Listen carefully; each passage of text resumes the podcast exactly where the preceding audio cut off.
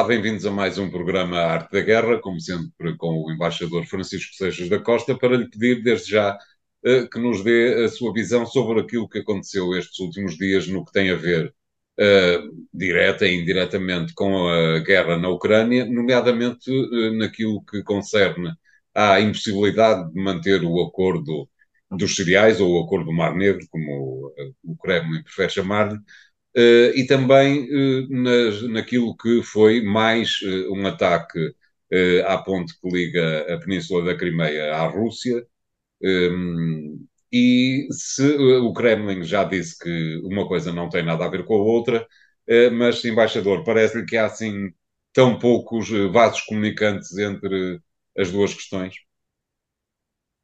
Bom, as duas questões podem estar desligadas, mas isto nesta, nesta fase eu acho que há uma espécie de, de cumulação uh, de temáticas de conflitualidade uh, e o único, e é verdade que o único caminho que se fazia, uh, no qual teria havido uma coordenação, embora mediada pela Turquia e pelas Nações Unidas, uh, que era a possibilidade de barcos saírem de três portos ucranianos uh, com, com milho e trigo uh, e serem escoltados sob a coordenação da, da Turquia para para o mundo, para a exportação, dado que a Ucrânia era um, era um dos maiores exportadores de cereais, de cereais do mundo, a Rússia hum, acordou a isso com uma contrapartida, eh, que era a possibilidade de também, através da via marítima do Mar Negro, eh, os seus próprios cereais eh, e, e, os seus fertilizantes, que é um, neste caso é uma especialização russa, poderem também ser, ser transportados. A Rússia queixa-se de duas coisas. Queixa-se das dificuldades que naquilo que, se, que tem a ver com a sua parte do acordo, isto é, a possibilidade de utilizar barcos e utilizar financiamentos uh, para pagar esses mesmos barcos e para pagar até os seguros esses barcos, uh, que há, houvesse um levantamento parcial das sanções da natureza unilateral que a União Europeia tinha colocado uh, às exportações russas.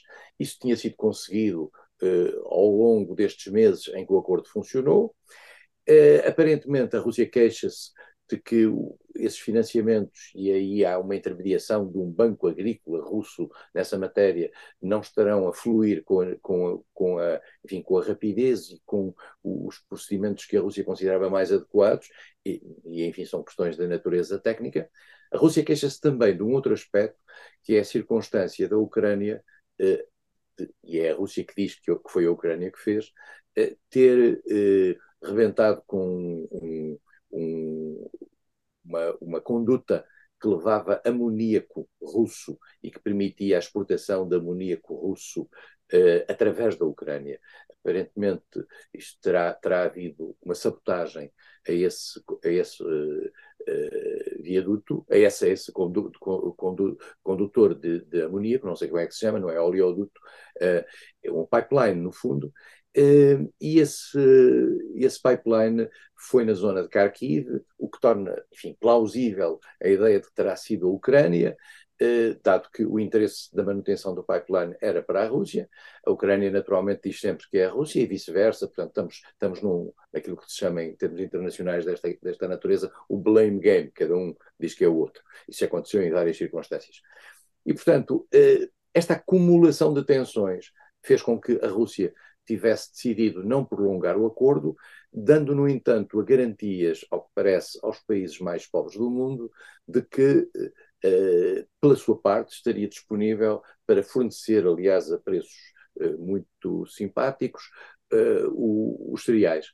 E, e que, portanto, aquilo que seria digamos, o impedimento à utilização dos cereais ucranianos seria compensada pela exportação de cereais russos. Não sei, em que, do ponto de vista técnico, como é que isto se, se configura ou não. As Nações Unidas que estiveram no meio deste processo, e convém dizer o seguinte, as Nações Unidas não estão envolvidas no processo de sanções. Isto é, as Nações Unidas constatam eh, que a União Europeia decidiu fazer sanções à Rússia. Sanções essas que têm a ver com o transporte, com as exportações, sanções essas que têm a ver com as questões de natureza financeira ligadas a essas mesmas exportações, etc. E, portanto, procuraram encontrar um entendimento que acomodasse alguns interesses russos com os interesses ucranianos. Neste momento, com a paragem deste acordo, os sinais que vêm das Nações Unidas é que isto terá um impacto grande ao nível dos preços dos cereais no mercado internacional, com consequências importantes naquilo que é a segurança alimentar de muitos países pobres. Eh, no, no topo disto tudo, coloca-se agora uma nova questão. Uh, e essa questão é, é, digamos, a mais interessante do ponto de vista político, se assim se pode dizer. É que há sinais de que a Turquia, que até agora tem servido, digamos, de garante neste circuito de transportes, estaria disponível, e não sabemos se esses sinais se confirmam ou não, para continuar, digamos, a escoltar aquilo que são as exportações da Ucrânia para o exterior, independentemente de haver ou não acordo russo. O que significaria, portanto, que esses barcos turcos eh, estariam, de certa maneira, passariam a estar eh, expostos àquilo que seria a agressividade eventual das forças, da, da, Força Aérea e das Forças Armadas russas, pela simples razão de que já não havia, digamos, um acordo que protegesse esses mesmos barcos.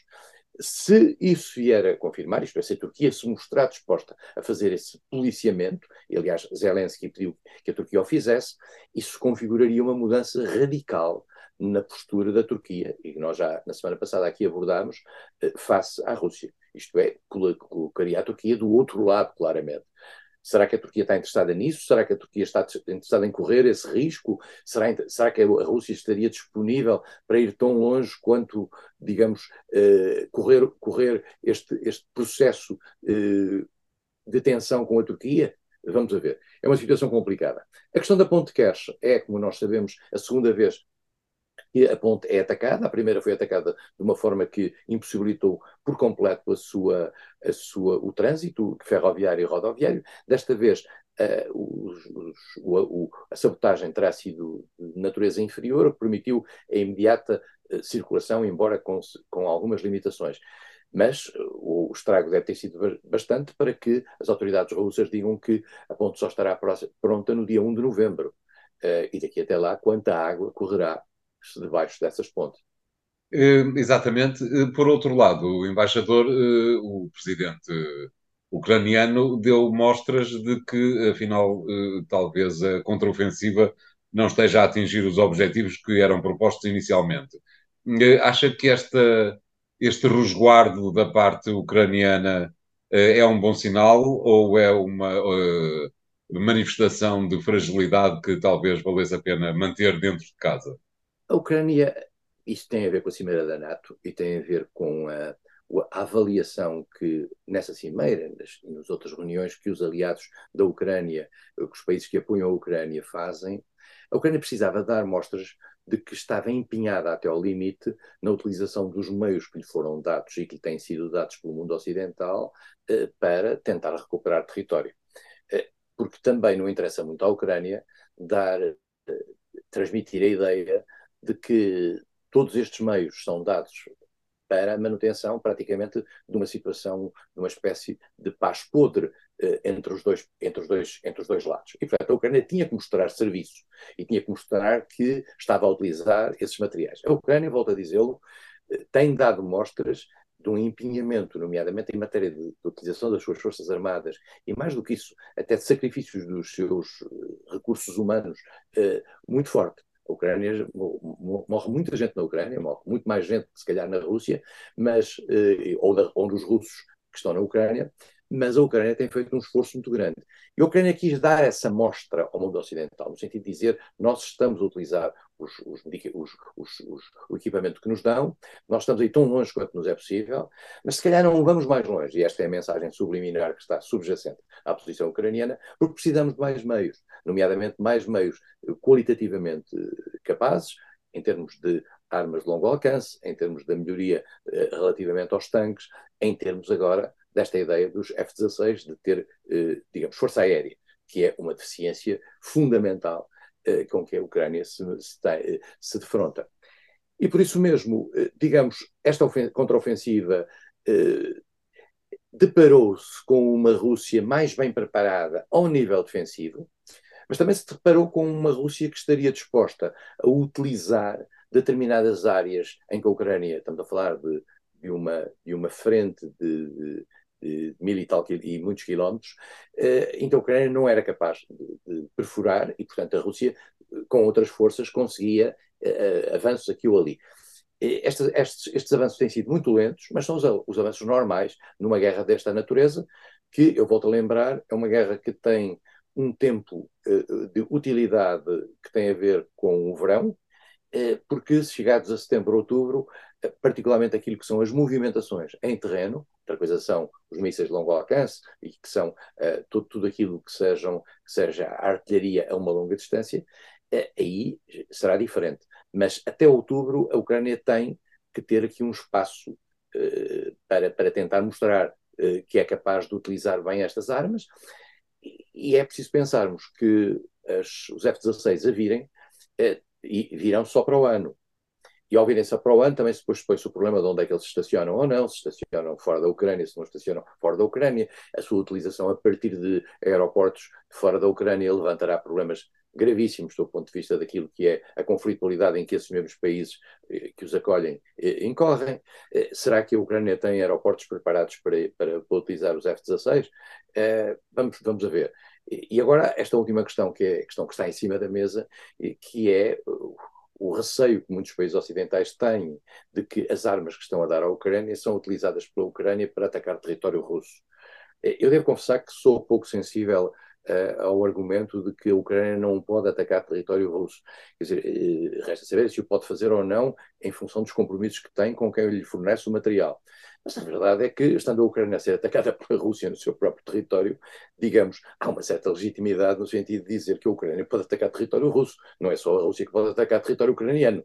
E, portanto, a Ucrânia não tem só que, se, que não tem em, em, tese, que se ficar pelo seu próprio território, se considerar que as ações feitas em, em, território russo podem, de certa maneira, digamos, equilibrar um pouco a guerra que está a sofrer no seu próprio território, confesso que não vejo, do seu ponto de vista teórico, eh, nada de especial nesta matéria. Mas há uma certa contenção por parte do mundo ocidental no sentido de dizer o material que vos damos é para recuperarem o vosso território, isto é, aquilo que era a Ucrânia 2019 ou, 2014, se, se, considerar que o território da Crimeia fica já fica também eh, fora disso.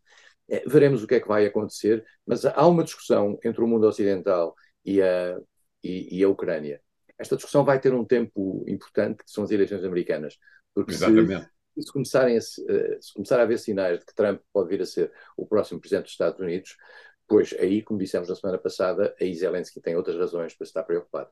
Muito bem, obrigado, embaixador. Vamos fazer aqui o primeiro intervalo do programa de hoje. Voltamos já de seguida com um novo tema. Até lá.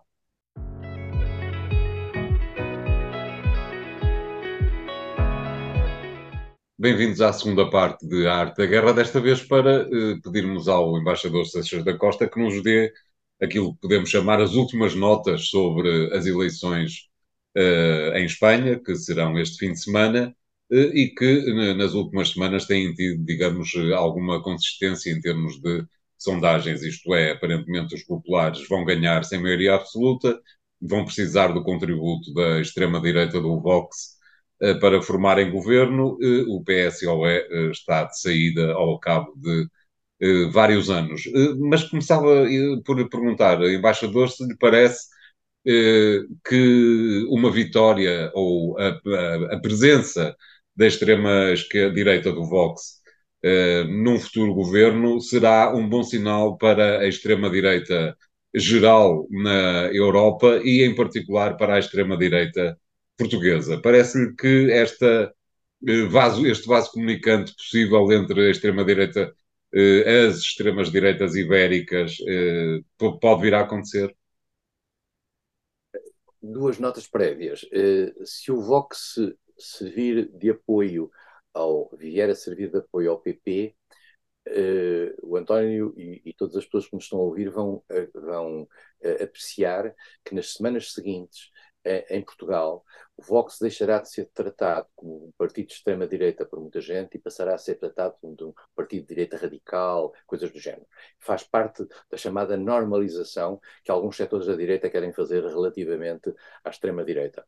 E, e, portanto, eh, isso significa também eh, estender, digamos, o, tapete uh, àquilo que é a extrema-direita portuguesa. Nós tínhamos durante, a segunda nota é que nós tínhamos durante décadas a ideia de que não havia extrema-direita já em Portugal e em Espanha.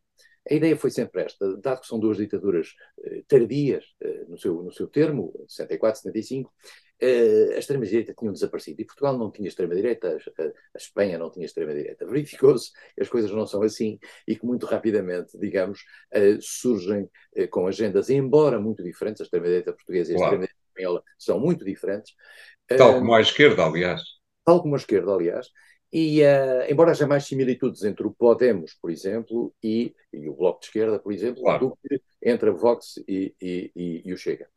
Uh, a extrema-direita espanhola é uma extrema-direita ideológica, no sentido uh, contra as políticas de género, muito, muito reacionária naquilo que é uma agenda de, de princípios e de valores eh, que ela acha que funciona bem num certo meio espanhol tradicional. A Espanha é um país muito polarizado, eh, talvez até mais, mais do que nós.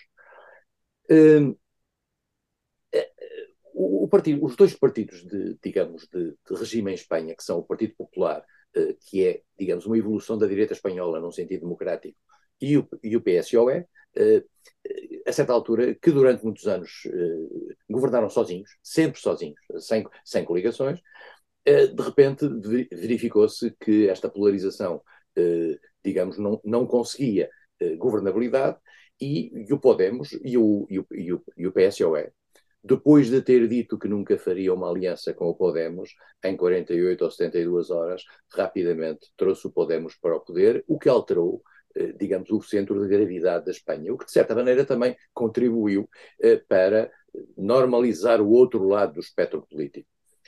Eh, Pedro Sanches foi um líder ao longo destes anos que pisou algumas linhas vermelhas da, da política moderada espanhola, nomeadamente ao ter feito alguns compromissos, quer com os nacionalistas catalães, quer com o, os nacionalismos, uh, o nacionalismo uh, uh, basco, que levou, digamos, certa, certa cumplici, a uma certa cumplicidade com consequências na, sua, na governabilidade do país que ele procurou assegurar, que extremou muito a vida política espanhola.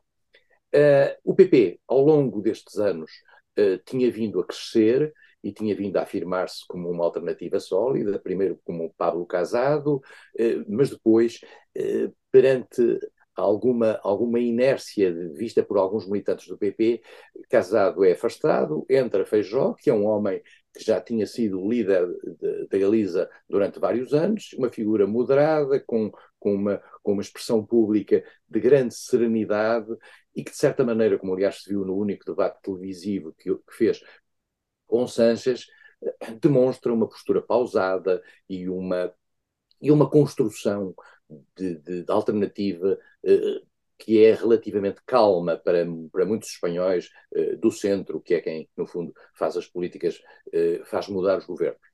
Uh, a questão do Vox é uma questão importante, porque há muitos setores, mesmo dentro do próprio PP, que são profundamente contra uh, trazer o Vox, porque o Vox pode, de certa maneira, descaracterizar, e aqui já falámos isto várias vezes em relação a vários, a vários outros exemplos noutras geografias, pode descaracterizar a direita tradicional, uh, dar muito espaço, mas também depois dependerá daquilo que for o acordo do governo ou não porque não se sabe se o Vox pode ir para o governo ou não pode ir para o governo, e essa, é, essa é a grande questão.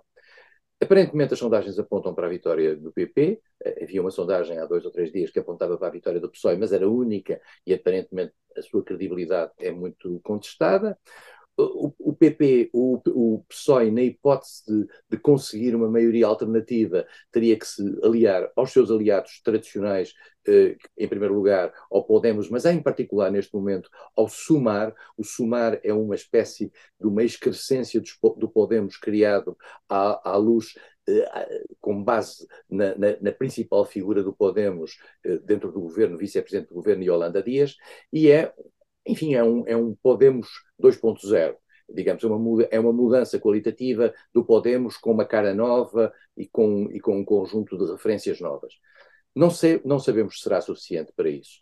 Eh, e aparentemente é mais fácil haver uma maioria à direita entre o, o PP, o Partido Popular e, e, o Vox, agora que desapareceu da cena política o Cidadanos, que foi claramente capturado eh, pelo PP. E, portanto, tudo aquilo que era o Cidadanos, que é um partido dito do centro, mas na realidade de centro-direita, que nasceu primeiro na Catalunha depois teve intenções de expressão, de expressão eh, nacional, acabou por se esboroar nesta polarização daquilo que, para a memória de muitos, significa ainda as duas Espanhas, as grandes duas Espanhas. Veremos o que é que isto vai dar. A Espanha está, curiosamente, na presidência da União Europeia, ninguém está Exatamente. Ninguém dá conta desse, desse pormenor.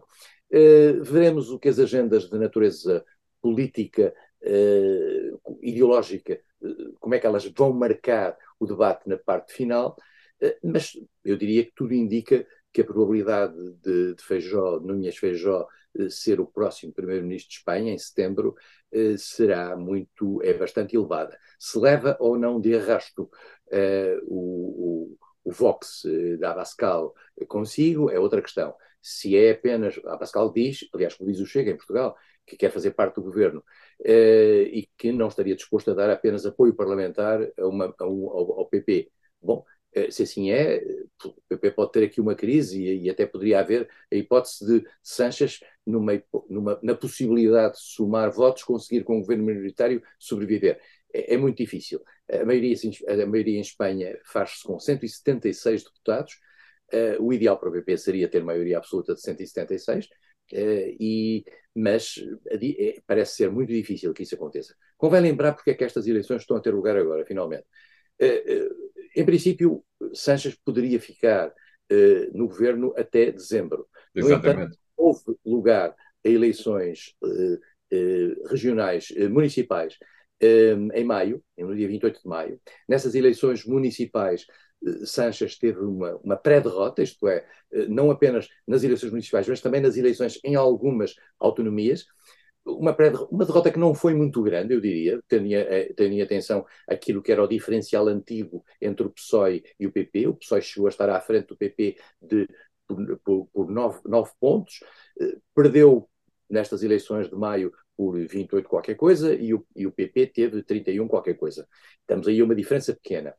E, e Sanches decidiu, decidiu, para não agravar mais a circunstância de, digamos, de desgaste até dezembro, que era o limite máximo em que ele tinha para poder fazer eleições legislativas, decidiu convocar eleições já.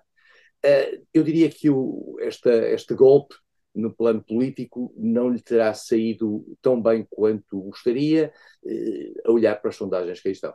Eh, é sensível, embaixador, à teoria segundo a qual Sanchez uh, decidiu uh, seguir de imediato para eleições antecipadas para não dar tempo às, internamente no seu próprio partido àqueles que começam ou começariam, se lhes fosse possível, se tivessem mais tempo, a contestar a posição de liderança? Isso, sim, essa, essa é, uma das, é uma das leituras que existe, mas também há quem diga que Sanches também tentou evitar que o Sumar, de Holanda Dias, que estava a crescer à sua esquerda, eh, tivesse mais tempo para se afirmar.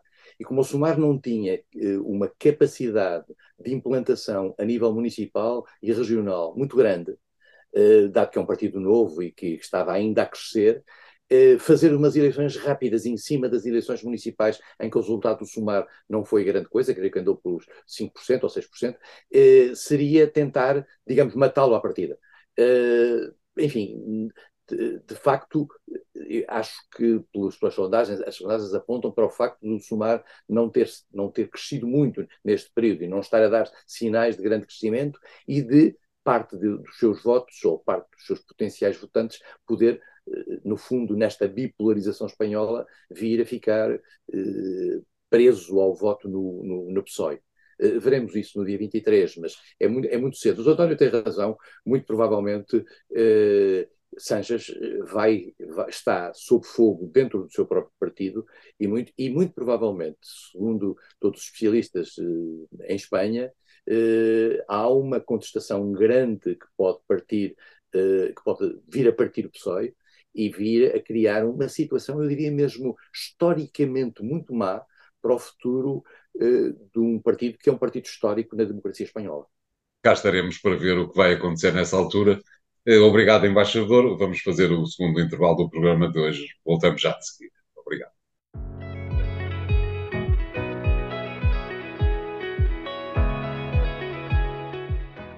Bem-vindos à terceira parte de A Arte da Guerra. Para desta vez pedimos ao embaixador Seixas da Costa que nos diga o que é que, como é que tem observado as viagens entre a China, entre os Estados Unidos e a China, de altos responsáveis políticos, evidentemente, evidentemente norte-americanos para a China, nomeadamente o secretário de Estado, a secretária da, da, da Defesa. Parece-lhe que alguma coisa está a mudar entre as duas superpotências, embaixador? Eu, além das visitas de Estado, e já lá vamos, sublinharia que nas últimas horas nós tivemos a indicação de que Henry Kissinger, eh, que é considerado o grande amigo da China histórico, eh, eh, foi a Pequim e foi recebido pelo Ministro da Defesa. Eu lembraria apenas que o Ministro da Defesa, cujo nome, cujo nome é Li Shangfu, o Ministro da Defesa, Li Shangfu, recusou-se naquela cimeira que houve, naquela conferência que houve em o Shangri-La, eh, conferência de Shangri-La, em Singapura, recusou-se a encontrar-se com o seu homólogo americano, eh, Lloyd Austin. E recusou-se a encontrar-se, como na altura aqui comentámos, também pelo facto de, desde o tempo de Donald Trump, eh, este ministro chinês estar sob sanções americanas sanções unilaterais americanas. Tem algum sentido eh, que se possa sentir incomodado sob sanções de estar a encontrar-se com o seu contraparte do país que, que, que, lhe impôs essas mesmas sanções pessoais, vamos ser claros, pessoais, da natureza política, e, portanto, havia aqui esta, esta tensão. Depois disso, nós verificámos muito rapidamente um conjunto de iniciativas eh, que traduz, aparentemente, o interesse do Washington em conversar eh, com a China. Eh, isto depois tem altos e baixos, porque de repente também Joe Biden dá, eh, faz uma declaração dizendo que Xi Jinping é um ditador, coisa que, sendo uma, uma realidade normal, parece, enfim, menos compatível com a linguagem diplomática que normalmente se utiliza. Mas, verdade seja que isso não impediu, por exemplo, que o secretário, de, o secretário de Estado, o ministro dos Estrangeiros, uh, Anthony Blinken, americano, fosse a China, foi recebido por Xi Jinping, eh, com diálogo eh, aparentemente muito, muito simpático eh, e nada, e, e, muito fora daquele tom confrontacional que se tinha visto no passado. Que tinha, que tinha também a ver, vale a pena dizê-lo, com a questão de Taiwan e com os tempos de Taiwan e com um conjunto de, de tensões que tinham sido criadas entre os Estados Unidos e a China. E depois foi lá a secretária do Tesouro e não a secretária da Defesa, que por acaso é um secretário, peço desculpa por esse erro de há bocado. Foi a secretária do Tesouro, uh, Janet Yellen. Janet Yellen teve quatro dias em Pequim e aparentemente, e disse a certa altura, uma frase que eu acho importante, que foi uh, aquilo de que se fala muito do decoupling, a, separação das economias chinesa e americana, eh, é uma ideia, ela utilizou uma expressão interessante que era uma, uma virtualmente impossível. E virtualmente impossível porquê? Não é por nenhuma, nenhum, nenhum interesse ideológico normal, é por interesse prático. É que, de facto, a imbricação das duas economias ao longo destas últimas décadas, em função daquilo que era a leitura, da vantagem da globalização para todos, criou esta imbricação entre, os, entre os, os, dois lados, que agora é muito difícil de desmontar. E, portanto, uh, o, que, o, que, o que se está a verificar é a tentativa, isso parece muito evidente, de haver uma espécie de diálogo realista entre Pequim e Washington, no sentido de, de, de dizer, vamos ver, independentemente de, da China ser para os Estados Unidos o, o, principal adversário à escala internacional, adversário no plano no plano de desenvolvimento, até no plano militar potencial, há que criar aqui um espaço de realismo, de diálogo realista. E esse diálogo realista, estas, estas negociações, eu acho que estas, esta conversa da Secretária do Tesouro com os seus contrapartes chineses, quatro dias, António, quatro dias é muito em termos internacionais, uh, significa qualquer coisa. E tem que significar qualquer coisa e nós não sabemos. É um pouco aquela coisa do estamos condenados a entendermos, não é? Sim, e a ideia é, é, talvez criar aqui um, aquilo que se utiliza em, em, termos internacionais, um ring fencing, uma espécie de uma limitação de áreas em que podemos colaborar, mantendo nas outras uma certa competitividade. Uh, por outro lado, há aqui por trás de tudo isto sempre, uh, como pano de fundo, duas questões. Em primeiro lugar, a questão de Taiwan, e em particular a agressividade que a linguagem de Pequim teve face a Taiwan ao longo dos últimos anos, uh, tendo em atenção aquilo que em intenção, particularmente, a circunstância de haver um congresso do Partido Comunista Chinês da maior importância, no, em, até para, para a sedimentação de Xi Jinping, e, por outro lado, uh, haver uh, um, uma, uma, uma ação sistemática dentro do Congresso americano, quer de republicanos, quer de democratas, no sentido de defender Taiwan e, mais do que isso, tentar mudar aquilo que era o discurso de Taiwan, o discurso sobre Taiwan, uh, no, no, tocante ao compromisso americano de defesa de Taiwan. E aí entra Henry Kissinger.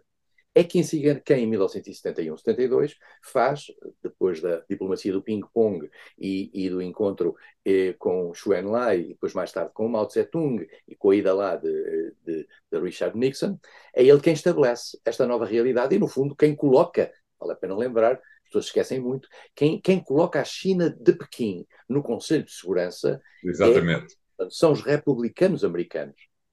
E quem cria um estatuto eu não diria de pária, mas é uma espécie de, de, de, de, área protegida que é Taiwan, é também a China, é também, são também os Estados Unidos que criaram isso, eh, porque na altura estavam a jogar com a conflitualidade entre a Rússia e a China.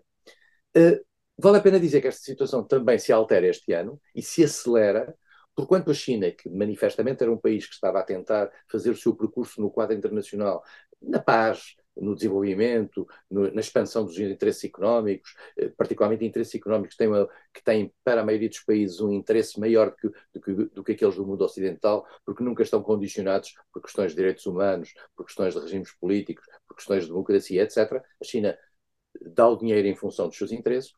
Eh, o, nós verificamos neste momento que a guerra eh, que a Rússia provocou na Ucrânia e uh, levou a que a China, de repente, tivesse que se colocar do lado da Rússia. Era impensável, vale a pena dizê-lo, que a China se colocasse do lado ocidental.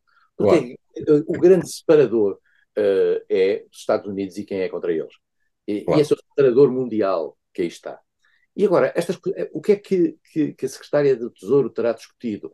Há questões que podem ter a ver com o Tesouro ou não, mas, por exemplo, questões como o, o posicionamento internacional nas questões do clima. Nós tivemos ontem 52,2 0,2 graus centígrados na China. Um, as questões da ajuda aos, aos, países em vias de desenvolvimento, eh, que têm, em que ambos, ambos os Estados estão interessados, e as situações de, por exemplo, do endividamento de muitos países, eh, e, e, como é que ambos os países podem eh, acorrer a isso, há aqui terrenos para trabalhar. Uh, mas isto não significa que os Estados Unidos tenham digamos, deixado de criar um cerco à China, cerco esse com o qual estão a utilizar, para o qual estão a utilizar os seus parceiros na área, vê-se isso no AUKUS, vê-se isso na, no POV, uh, vê-se isso na, na, no grande rapapé feito ao primeiro-ministro uh, indiano. Tem grandes uh, consequências, aliás. Para já, mas é, são, são terrenos interessantes e agora vamos ter que olhar para aquilo que vai ser a reunião dos BRICS, o, modo como Exatamente. a China consegue ou não mobilizar os BRICS como o seu, digamos, o seu G8 uh, do seu lado, ou o G7 do seu lado. Portanto, vamos ter aqui, há aqui uma movimentação no terreno em que os dois parceiros, como aliás aconteceu no passado, às vezes, entre a Rússia e a China, entre a União Soviética e os Estados Unidos durante a Guerra Fria, há um diálogo de interesses globais, por exemplo, tem a ver com a questão nuclear, com as forças nucleares, porque seria, como, diria, como disse, aliás, eh, Kissinger há dias, eh, essa é uma questão que seria trágica para ambos os países, um, o desencadear de um qualquer conflito nuclear, e, portanto, no fundo há uma espécie de interesse mútuo eh, China-Estados Unidos que se tem plasmado nestes contactos, que, com altos e baixos, mas que, apesar de tudo, tem uma vantagem, é mantêm uh, as linhas abertas uh, de contacto e de diálogo. e nisto vamos ser claros a Rússia é um parceiro menor. A Rússia é uma outra guerra, mas é uma guerra subsidiária. Parece-nos muito importante de vista daqui da Europa, mas é uma guerra subsidiária para o grande conflito internacional que aí está, com maior ou menor intensidade, que é entre a China e os Estados Unidos. Vamos com certeza acompanhar, eh, a continuar a acompanhar esse conflito. Obrigado, embaixador.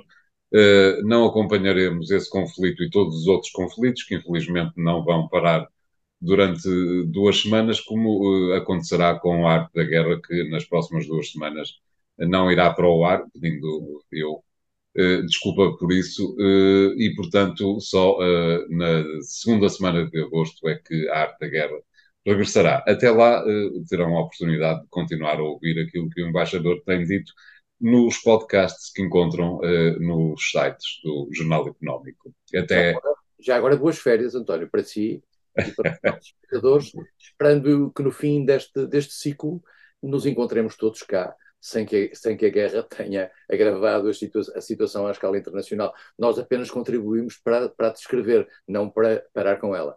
Exatamente. Obrigado, embaixador, e até uh, a segunda semana de agosto. Obrigado.